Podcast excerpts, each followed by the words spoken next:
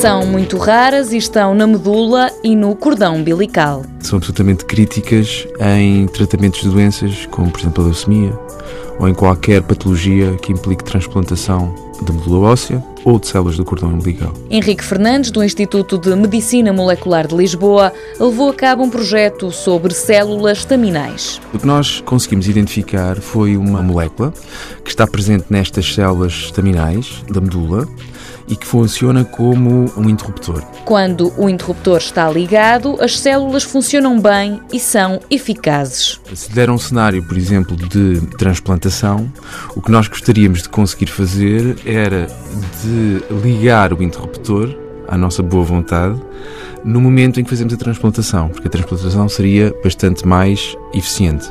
Outra situação em que nós também gostaríamos de ligar esse interruptor e tê-lo ligado constantemente seria em situações em que queremos aumentar o número das células staminais antes de fazer a transplantação. Acontece, por exemplo, nas células do cordão umbilical. Como podem imaginar, elas já são muito raras na medula, no cordão umbilical são ainda mais raras, portanto são números muito pequenos.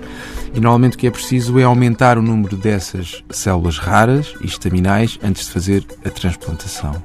E portanto, nesses protocolos que existem de expansão das células antes de fazer a transplantação, se nós conseguimos aumentar isso única e exclusivamente por ter o interruptor ligado, a expansão será muito maior e, portanto, teríamos resultados muito mais promissores para a utilização de cordão umbilical em patologias tipo leucemias ou qualquer coisa do foro hematológico. O projeto começou há mais de três anos.